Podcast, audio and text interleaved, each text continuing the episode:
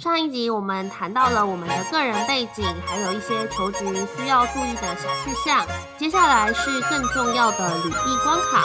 想听我们如何克制化我们的履历，还有面试的个人经验吗？请收听下集。那接接下来我可能就想要代替，就是我们的听友们询问说，好，那就是以美国为例的话，从投履历到面试，大概可能有几个阶段。然后我们刚才已经先讲了，你怎么判断说这个。JD，你会不会想要投，或觉得说自己到底垫一垫自己的斤两，就是说哦，可以试试看。那这整个过程大概有几个阶段，然后你可能分别会采取什么样的准备措施？这样？诶，这个很不一定诶，因为我觉得是可能是看公司。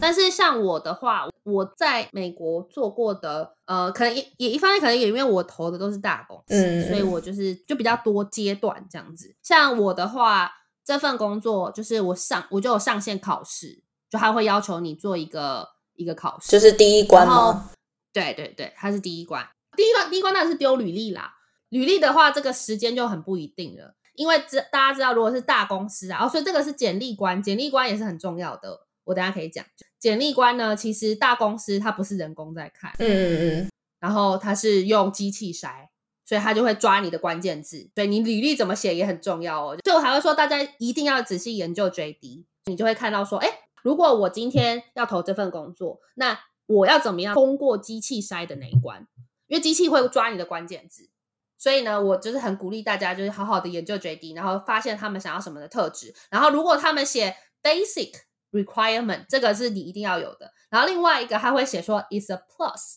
那这个 plus 就是他们加分的重点，所以你如果在里，如果你发现就是这份工作它的 plus 里面有你有你的特质，或是你刚好符合，你一定要记得把它写在履历上，嗯嗯，这样你才会才会过那个，对对对，就机器，对对对，才会有机会被真人看到，这点非常重要，小撇步。对，欢迎大家，欢迎大家先就是研究一下 SEO，因为这期就是 SEO 在做的事情。SEO 就是你把你的你的内容把它写到说有放了很多重要的关键字，然后让连那个就是 Google 的演算法知道说哦，这是一篇就是有很多重要关键字的文章，就把你推播到上面。所以用 SEO 的角度来做履历，应该会蛮成功的。我还蛮鼓励说大家一定要克制化你的履历。当然，如果说你今天找的工作都是很同个同性质的，那当然是可能不需要改改动太多。嗯嗯。但是如果你今天找的工作是比较不同性质的，或是不同领域的，像比方说像我我做 PM，那 PM 在很多领域都有，那你当然就要克制你的履历。你不你不能就说哦，我就用一份工作就用一份履历打天下，那就真的是不大有机会被看到。所以你要先筛过通过你的机器那一关，那就到了 HR 那边。那 HR 呢也他看的时间也很少，就他履历听说听说啦，我听说，因为我不是我没有真的在在就是做过。这一块，但是听说就是呃，这种大公司的的 recruiter，他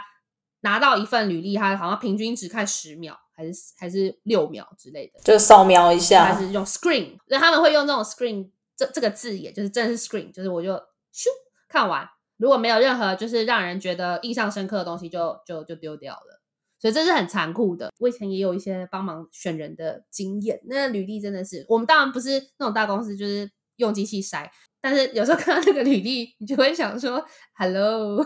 你这要回去练一下基本功。”真的，对，所以我很鼓，我很鼓励大家，就是先把你的专业的背景，就是写在最上面，你做的过的比较杰出的事情，你要有很明确的数据。比方说，好，假设我们用 SEO 来做举例好了，你就要说：“哦，我提。”在短时间内，就是我提高了曝光率，或者说提高了这个点阅率，然后从就是多少百分之二十五啊，两年内成长多少，或者是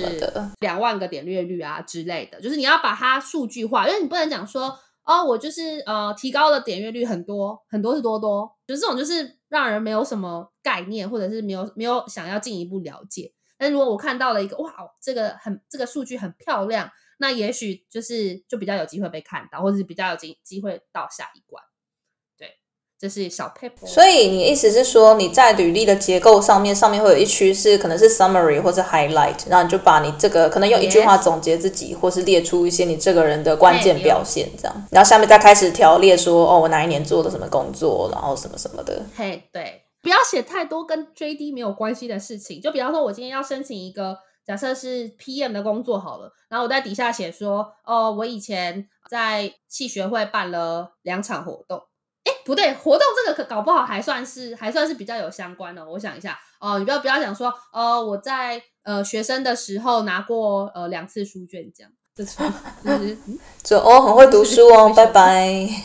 无关。哎，不过台商搞不好会觉得，那也要看你是什么学校吧。就台商不是还蛮现实的吗？诶就如果你是比较后段的大学的书卷，他们可能也看不上。呀，台商哦，呵呵台商就是看学校。对，对，但总之就是要也是算是克制化你的这个 highlight，然后让他们可以一眼就觉得说，哦，那这个人好像蛮适合我们公司的，就会让人家留下一个强烈的印象。对，因为你像有时候像我们这种出社会一阵子的人，就是你可能就真的有很多份工作的。没错。如果你要这样一个一个看，那就是 HR 没有那么多时间看，他就是他们也有时间压力，所以如果你可以帮他整理成整理成一个就是跟这个工作最相关的东西，那他们当然会对他们来讲，他们就是觉得哦很简单，OK 好我就看。那如果啊有趣的，那我再看下，我再看下。所以你这个开头是很重要的。嗯嗯。我觉得还有一个我可以补充的，就是因为像刚刚讲的，我刚来德国的那两年，我其实并没有就是那种 in house 的工作经验，就是我就到处接案，然后所以那时候也会觉得说，那我在哦那时候我就是要投第一个在德国正式的工作的时候，我就是面临一个筛选的难关，就是变成说我做过很多不同的事情，但是我不会把它全部都放在履历上面，我可能会挑我觉得跟这工作最相关的。然后，并且我在陈述这个，因为你不是每个工作你会在上面写说，我在这个公司或者在这工作当中我负责什么事情，那我可能就会把它 customize 成比较符合我要投的这个工作的的内容。就比方说，我那时候有一个小小的经历是，就是有帮忙 organize 一个活动，就是德文班的活动。就其实这听起来也是一个蛮。就是也不是一件什么大事啊，但是我那时候就是把它包装成说，哦，我就负责 organize 这个活动，然后有 coordinate，可能是十到十五位来自不同国家的人，所以这个就会变成说，哦，我有一个跨文化工作的经验，它就不会看起来只是一个很普通的活动经验，而是说你真的有把这个扣连到他的 job description，因为他们就是想要你可以跟不同文化的人工作的经验嘛，因为我那个工作就是你的同事可能就是来自世界各地的人，那如果你可以把这个点给。把你之前那个工作经验包装成说，哦，我有一个相关的经验，那它就会看起来更更好一点。就当然不是说你要说谎或什么，但是你可以把它弄得更加有相关性，然后提高对提高他们的印象跟选中你的机会，这样。而且我觉得包装这点也很重要，就是同样一个经历，你用什么角度切入，然后去把这件事情讲的扣回到这个 JD，这个就会这个就很重要了。像我之前有听过一个，真的是蛮猛，我觉得美国人还蛮擅长的，亚洲人可能就真的比较客气。就说啊，那我没有这方面的经验，是不是就我是不是就不应该来尝试什么的？对，我之前听过一个很夸张的，是一个美国人，然后他是他他很聪明，就是他是非常聪明，可是他完全没有经验，然后竟然可以被就是华尔街 hire，我就真的觉得我我主要是大吹特吹吗？Bravo！但，他没有大吹特吹，可是他他那时候是呃，我我想想看那是怎样，他是反正他是先毕了业之后，他先去做了一个就是非盈利组织。嗯。然后做那种就是偏乡教学的活动，嗯、但是他可能过了两年之后，他突然想要回到就是这个，然后突然就是脑洞大开，决定要就是加入华尔街。可是你知道华尔街就是一群精英，对那种大家像电影里面看到那种，就你没有财会背景，你到底凭什么来啊？而且你的经验也没有相关哦。但是他是一个很好的学校毕业，他是芝加哥大学毕业，嗯嗯嗯，所以可能也是有点关系。因为华华尔街真的是 kind of 蛮看重，就他如果你是什么芝加哥大学经济系，OK。就是第一关就过了，跳过这样，对对对，就跳过。那但他本身也是有他自己的自己的强项所在啦。但是他来面试的时候，没有任何财务的背景，然后没有什么投资的经验，然后要进投行下乡支援偏乡服务的时候，我曾经就是帮我们的 team 做过募资，华尔街就是需要这样的人。然后我募了多少多少，跟什么人募款，跟哪些政商名流就是募款，得到了多少钱。哦，对，他好像还去帮他，好像还有就是加入那种就是从政。就他是帮政治人物募款，嗯，募款参会什么东西的。然后华尔街就觉得说，哦，第一，你有政治的人脉，因为华尔街很需要那种就是上流社会的那种人脉。然后第二，哇，你会募款，那就代表说你这个人的那个说服力很强，做业务能力很好，那就是你了。他就被害了，零经验，真的。我觉得这个，吧我觉得这个其实也反映出另外一个我觉得很重要的，就是，就虽然你可能。做一份工作做一阵子，你会觉得说啊，我的工作就那样。可是其实你把你现在做的事情稍微 break down，它其实会，然后再把它略加包装一下，它其实就会看起来很吸引人，比你想象中的吸引人。只是当你做一份工作做久了之后，你可能就会自己也觉得说，嗯。就可能就是就是不就这样，就是 daily routine 什么的。可是其实仔细去检视你做过的事情，即便它看起来非常的平凡，但是它背后可能可以反映到另外一个另外一份工作很需要的专业技能，或是他想要的人格特质。对对对，所以其实也不要小看自己现在正在做的工作。真的，像我也是觉得啊，天啊，我每天就是被赛事缠身，工厂是超烦，然后客人也很烦，然后每天都在爆炸。到底有什么好好事可以讲？仔细想想，哎、欸，其实还蛮多的，真的。所以我觉得大家不要看清自己。但我觉得亚洲人哦，亚洲尤其是亚洲台湾企业、亚洲企业、中国企业这种的，我觉得他们比较可能就是比较怎么讲，比较吝于去赞美吧，或者是说，有时候我们可能在这个组织里面做久了，就觉得说啊，反正我不知道哎，会不会有点自尊降低的感觉？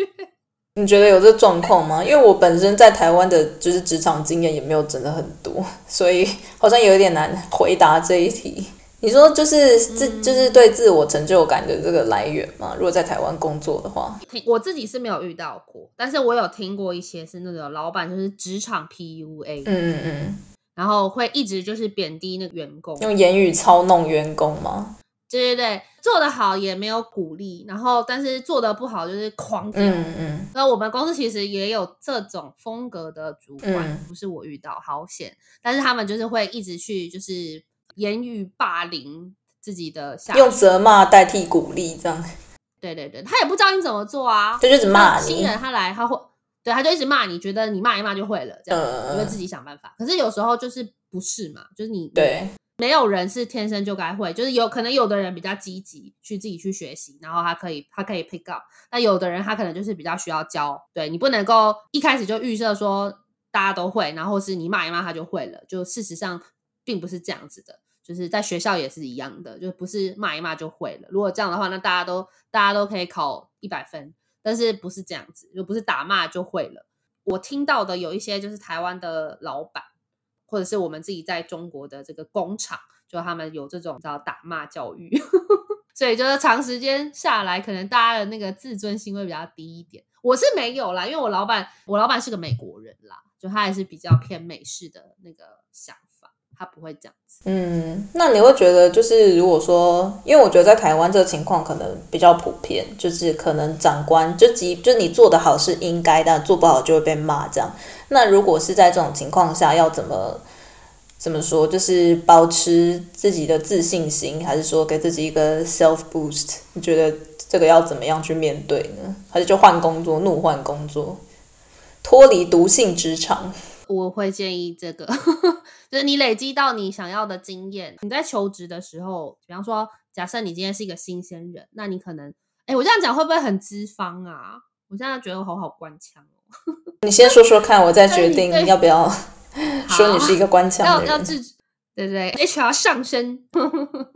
对，反正我的意思是说，呃，就是有时候对于新鲜人来讲，你没有什么经验，那你可能在挑选工作的时候，你就是要想说，我在这份工作可以学到什么，我可以累积到什么样的技能。那当然，如果你运气很好，你遇到了很好的老板、很好的同事，嗯、那真的是祖坟冒青烟，前世烧好香，这个很难。可是如果你今天发现说，天呐，同事都在摆烂，然后老板就职场 PUA 言语霸凌我，我活得很痛苦。那你就是差不多就开始，你要就开始想说，那我累积到了我想要的技能，我就要离开这个地方，我就要跳槽，人往高处跑。是，就你不能够一直长期的待在那里被霸凌，然后霸凌到最后，你的那个自尊就会变得很低，你就会没有动力离开。对，这其实就跟那个 PUA 一样，就你自尊被贬低到一个地步，你就觉得哦，我只值得这个工作，然后我我一定找不到比这更好的，我就留在这吧。这就是一个最糟糕的状况，不管是在感情或职场中都是。对，那如果这个工作连你学都学不到东西，那你就差不多准备，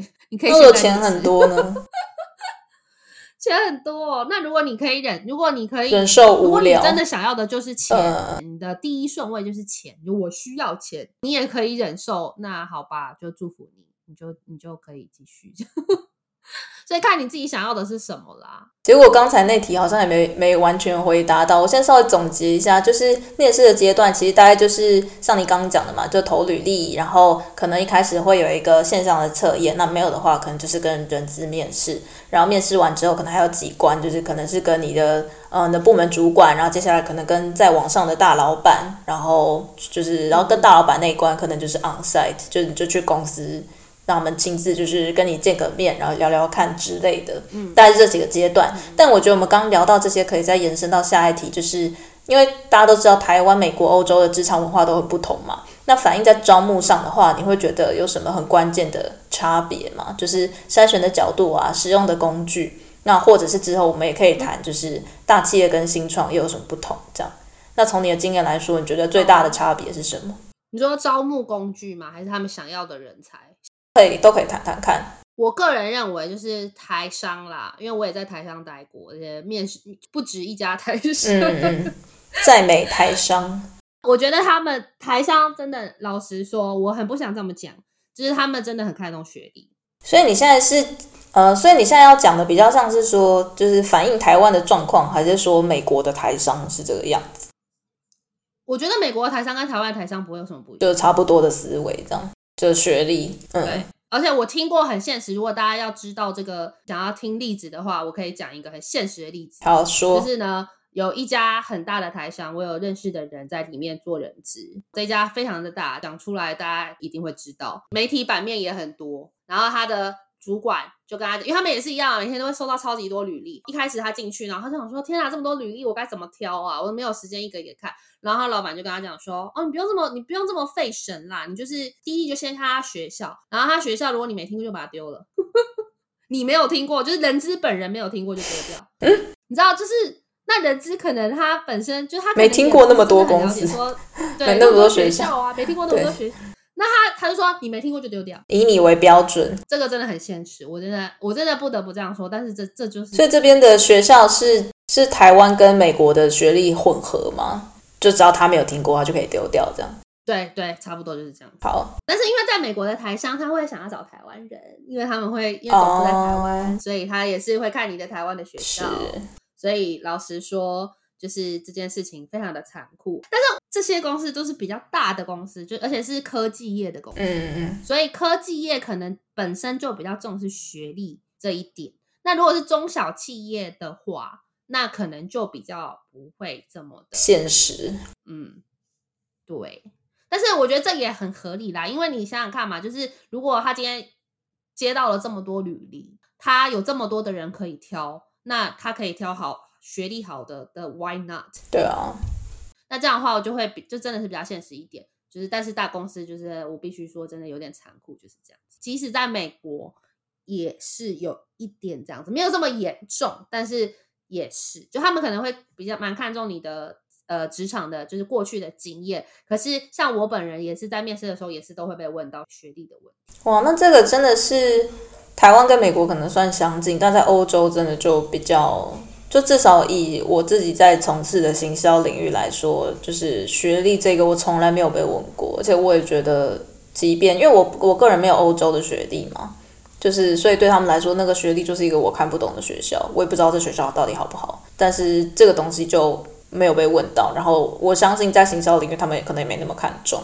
可能就是你的经历会比较重要，对啊？但是我觉得商学院应该就是另一回事啊，或是像是在欧洲也有分很多不同的流派嘛，像法国就是比较文凭主义，所以如果你在法国然后要从事可能是商管类型的工作的话，那你是可能是五大商学院出来的，MBA 就对你就是会一样会被加分。但是以行销领域来说，或者就呃以欧洲而言，或是德国而言的话，我觉得学历这件事情比较没有像。在美国跟台湾那么的被被看重，有那么大的加权数这样。因为我觉得，如果是说比较就是门槛硬门槛比较高的学校，确实是一个。很好的帮你背书的，嗯嗯嗯。的东西是，像比方说软体工程师好了，那我今天是 HR，我就看到哇一大堆人要来投软体工程师，然后可能嗯都是新都是刚毕业的，或是他们没有很呃很多经验，那我刚刚哦，那这几个就是专门就是注注重 CS 的学校，那我就从这几个人里面挑啊，所以我觉得他们比较像是这样子，就是学历不是证明你的唯一方式，可是它是一个帮你背书的，嗯，一个门槛。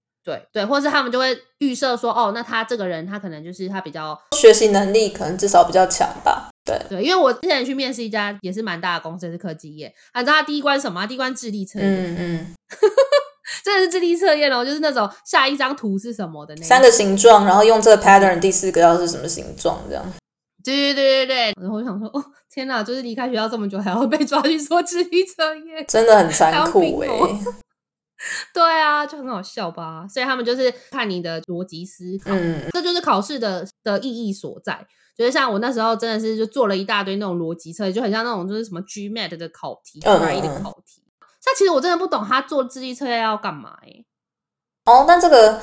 这个其实因为像那个我之前有听到有一个。身边的人，然后去面试那个德国的一间大公司，嗯、他们也是一开始会有一个线上测验的工具，然后这个工具它是分三个部分，嗯、第一个部分是就像你讲的，有点像是逻辑测验，因为其实智力测它是测你的逻辑嘛，嗯、你要怎么去判断说我这个、嗯、这个圈这个这个图案转三次，它第四次会变成什么，就是一个逻辑测验。嗯、然后第二部分是他会跟你讲说，就是你可能它是一个大题，然后每一题就会问你一些跟 budget 有关的问题，他就会设下一些条件，说我可能第一季要花多少钱，然后但不能超。超过百分之几，然后你要怎么去分配这一季的预算？就第二大题是跟你的数字能力有关，然后第三大题是一个类似语言测验，哦、就是他会给你三个 statement，嗯嗯然后可能就是跟就是他会语义非常的相近，但又不尽相同，然后他就要问你说这句话是什么意思，然后你要去选出对的那个选项，就有点像是说你在上你在职场上，你可能比方说你收到客户的 email，然后你问他进度，他回你说。哦，我的进度可能不尽理想，然后你就要去知道说不尽理想可能是表示说什么意思，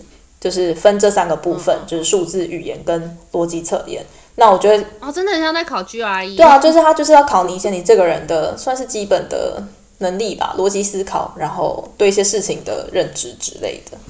哦，你刚刚讲那个 budget 那个那个我这次有看到。嗯你你的可能会比较难啦，但他的就是可能算是比较 general 的，可能就看你对数字有没有一些基本的概念这样。哦、嗯、哦，好吧。对对啊，那时候我，我做到智，他那时候就跟我说我，我我需要做一个就是智力测验啊，不是他不是他不讲智力测验，他们是讲就是我需要做一个就是线上的 online assessment 这种。然后我就说哦好啊，然后打开我靠智力测验，我想说啥鬼啦？暌违二十年再度看到这样的考试。对对对，然后还有考 Excel 啊什么的，这种就是比较这个，但这个这个很好理解，就像你工程师的那种，就是考试通常是写 code 一样，就给你一个一个题目，然后叫你写 code，至少确定你基本的东西，你你可以刷题，嗯，对对对，然后但智力测验我真的是看了就笑了，然后说哈哈哈，觉得很好笑。对，可能我觉得这个也是蛮合理，就是大公司它需要一个算是客观的标准，可以数字化的标准，然后去看说，我至少先刷掉一部分的人，就像学历也是啊，就是它就算是某一种客观的标准，然后你可以在你海量的你一千个履历之中，你至少先刷掉八百个，剩下的我再来慢慢看，这样，嗯嗯嗯，对，也是算是可以理解。可这样就会变得很难，这就会变得很难准备了，因为智力测验没有办法准备。哦，智力测这这真的是没办法了。因为我刚刚讲那个德国的考试，他在德国还有出各种的参考书，教你怎么怎么准备。他可能会有一些类似图库的东西，然后你可以稍微练习一下之类的。对啊，就是也是一个参考书的商机吧，就教你怎么准备。好，那也可以稍微聊一下说，说像这刚刚讲就是大企业的状况，那新创当然就很不一样，就他们不会有收到那么海量的履历，然后。面试的过程可能也不会真的有那么多关，除非你是 IT 领域。就我也是有听到柏林这边从事 IT 领域的朋友，可能他一个面试就就是一个工作就要面试六七关，就可能像你讲的，可能对工程师来说，他们会有很多那种考试吧，就你真的要去证明说我有这个技术上的能力。但不，如果不是这样子的话，其实我的我我经历过这两个面试都是很一般，就是 HR，然后部门主管，然后接下来就。好像就没有了，然后接下来就看你有没有拿到 offer 这样。哦，真的哦，这是蛮蛮简单的，不是简单，就是流流程比较简单，对，的确是比较少关。对，然后这次我面就是面试这个新的工作，我觉得我观察到一点是，就是跟疫情有关，因为现在疫情的关系，就是大家很多公司都是远距嘛，就在家工作，所以就变成说信任这件事情更加的重要。就是我就会觉得说他们在面试我的时候，他们会很想要确认我是不是一个值得信任的人，然后，对啊，因为远距工作的话，可能他不管是在呃 data 的保护上，或是看就是或者是你这个人的工作时数上面，他们其实当然他可以有一些 KPI，然后去 track 你的工作表现，但是他并没有办法确知说你这个人到底有没有认真工作，或者是你到底有没有去背地里做一些可能是违反你的工作诚信的事情。所以我会觉得说，在现在这个疫情的期间，信任这件事情变得比以前更加重要，就至少是以。我面试的这个新创公司来讲，因为我们现在是变变成是说，呃，是一呃百分之百的 remote，就是所有的人都在家工作。他们甚至有说你，你你愿意的话，你也可以回台湾工作，你可以在别的国家工作都没有关系。但是，所以那时候就是在面试的时候，我就会觉得他们很看重这件事情，也是可以理解啦。就是他们也毕竟是不想要公司的声誉啊，或是呃公司的一些商业机密受到任何的损害，对啊，所以会觉得。他们问了什么问题？考核你的诚信？我觉得他们可能可能也不是说真的有出一些题目来考核我，而是说在我回答题目、回答的过程中，我提到一些跟诚信有关的，他们会很反应很剧烈，他们会觉得说，哦，这是一个很棒的特质。这样，那时候好像是我们有我的第二关面试是跟大老板，然后跟我的部门主管，然后就有在谈到一些，就他们可能一开始就已经觉得我还不错，然后可能会想要给我 offer，但后面就是在谈一些细节的问题，就可能什么时候可以上工啊等等的。然后我就有讲到说，就是我会希望留比较长一点的时间。然后那个老老板就问说，诶，可是我们现在其实都会觉得说，如果员工提离职的话，那我会希望他越早走越好，因为他可能接下来就没有动力认真工作，那我就会早早放他走这样。然后我就说，哦，对，就是的确是这样没有错。可是我会希望把这个我现在的工作好好的做一个完整的交接。对对对。然后就是提到这件事情，就显示说我是一个有责任心的人，并且我是一个可以信任的人。我不会因为哦我得到一个新工作，我就原本的工作就撒手不管这样。然后他们听到这个之后，就觉得说，哦，就是。这个人的特质是我们现在这样远距工作的期间很需要的，所以就有帮我加到蛮多分的，我觉得，嗯，我哭了，我就是因为这样，你知道吗？我老板就硬要，就是因为我是一个没有办法摆烂的人，对，我是一个不会摆烂的人，就是我的个性使然，就我没有办法摆烂，而且我很讨厌造成别人的困扰，所以我因此而被我老板多熬两天不能走。我真的很 sad，你知道，就是我就说啊，那我就做到下下礼拜三，然后我老板就说你可以做多做两天嘛，两天，然后我接下来隔一个礼拜一我就要去报道，然后我就，然后后来我朋友就跟我讲说，那你就就是摆烂啊，尤其是被熬了两天，你就进公司唱卡拉 OK，唱卡拉 OK 是不是太夸张？呃，大家大家喝酒，对，我觉得我觉得台湾人真的很优质诶，就我身就是身边有另一个有另一个朋友也是最近就是刚刚离职，然后他也是被熬超多，然后他还跟公司讲说，哦，就是有两个方案，然后就是一个方案可能是两个方案，对对，就一个一个方案可能是我会把最后就休退，我就把假全部休掉，然后呃其然后另外一个方案是我可能每个礼拜变成我工作四天，就我礼拜五就是把假休掉这样，但是他实际。就他等于他是可以一路工作到几乎是最后，因为如果你最后就休退的话，你变成是中间就会有一个很大的空窗期嘛，就公司可能还要想办法就是找人来填补这个空缺，但他就是有点像是一路工作到最后，然后主管是丢超多东西给他做，我那时候也是啦，就是变成要就多做很多有的没的，因为他们就觉得能熬则熬，然后我们就真的被熬了，就很很认真的把就是这个工作做完这样。好扯哦！但是我老板是有喂一堆假，他不让我放啊。他就说你可以把假就是换成钱呐，我给你钱。对啊，他们就觉得我你这 小钱这小钱我给你，请你工作到最后一天。那便宜，那便宜，对，太悲伤了吧？便宜。对啊，我想说奇怪，那我走了，那你也要把钱给我啊？那你难道就是那你有没有让我放假没有差？然后同事就说 too young too simple，对，他们就是要你做事。我就觉得，嗯，怎么这样？对，哎，但是我觉得他们应该不会凹我啦，呃，应该吧，应该不会说就是就是能凹则凹，但是但是我觉得，呃，好，这两天你也爽，对啊，真的是这么多这么一点点你也爽，两天你也爽。好，那最后想要再补充一个，也不是补充啦，就觉得可能可以给大家一些小撇步，就是。你个人在这个，我刚刚已经讲了很多小撇步啦。你是说有吗？什么？已经已经忘了。那不然你要不要你要不要就是总结一下什么样的撇步？你觉得会让你自己比较加分？履历官，比方说履历官，我就是克制化，要想办要克制、嗯，对，然后想办法就是通过机器那一关。当然不是所有的公司都这样，我只是说以我个人的经验，可能可能是这样，就是他们会用机器就是筛。因为老实说，我也真的呃，我在美国也面试了不少。然后比方说，哎，我要列举出来吗？就是各领域啊，各领域，你说哪、嗯、哪些领域吗？可以啊，的这些年喊出来，吼出来。有这个顾问咨询业，也有金融业，就是银行，也有科技业。呃，我现在这几份都是科技业比较多，嗯，然后但是有顾问咨询跟金融业，就我都有拿过面试，然后投资银行的面试也有，那些没有上啦，但有面试过，但是对，但有都有面试过这样。呃，台商也有，美商也有，然后我在台湾也有面试过，台湾的台商跟台湾的外商都有。呃，我觉得很重要的一点就是，真的你。履历一定要面，一定要克制化，这是我觉得共通的，呃，台美都共通的一点。那你觉得履历的重要性？如果说面试，如果说百一呃满分是一百来讲的话，履历的重要性大概占百分之多少？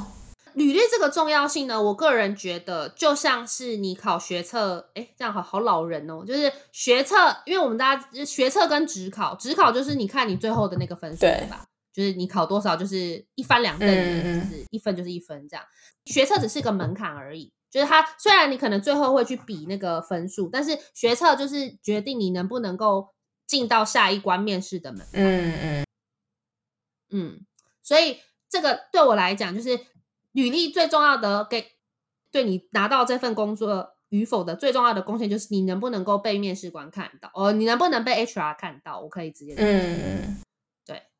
对，所以而且尤其是现在大家就是都用这种筛选的方式哦。我在讲大公司，对不起，就是大公司都是用这种机器筛选的的方式。那通常通常啦，就是你如果丢了履历之后就什么都没有，然后通常就是连看就是连被真人看到都没有。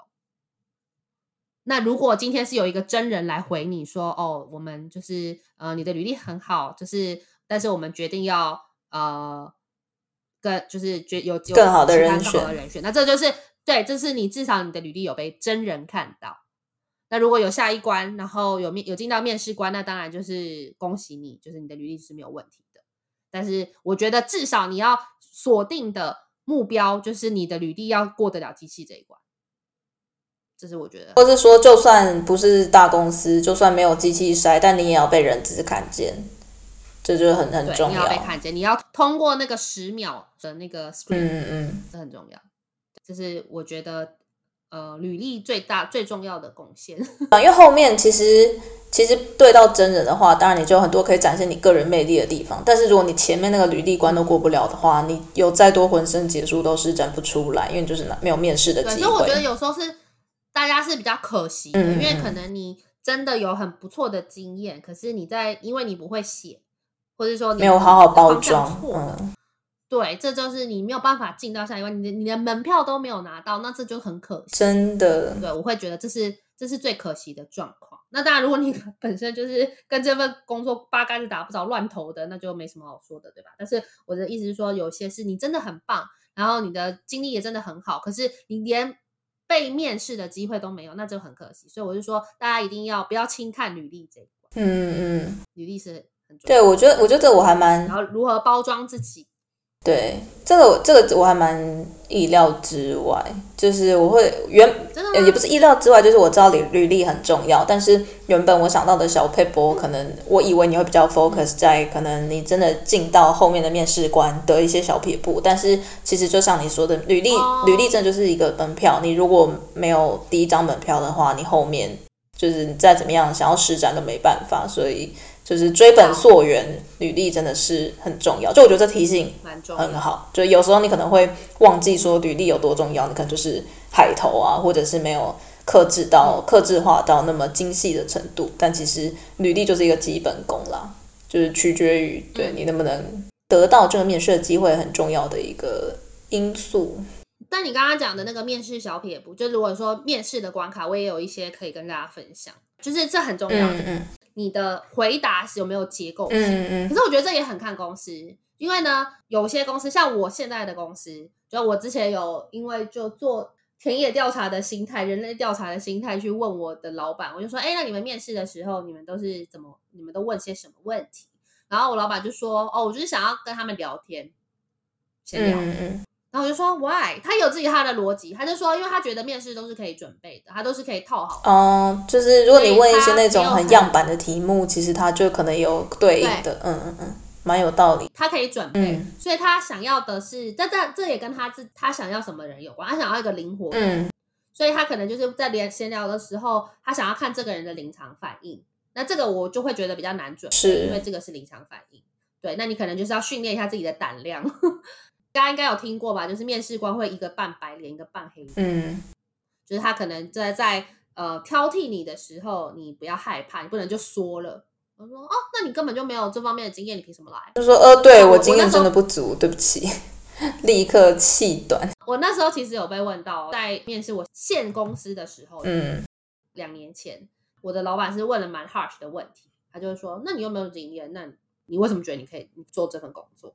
那这个时候你就是不能说，又不能怕，就说啊，对啊，就我是没有，嗯，那好吧，maybe maybe maybe next 我下次再来。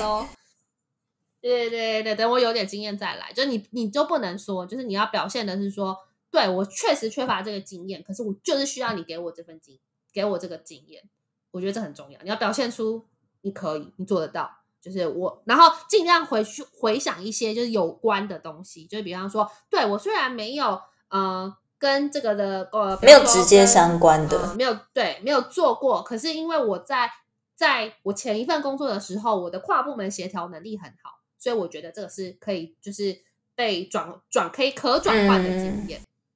对对对，你就是要这样子回答，呃，要这样子回答，好，这样好像太太太武断了。但是我就说可以，可以这样回答。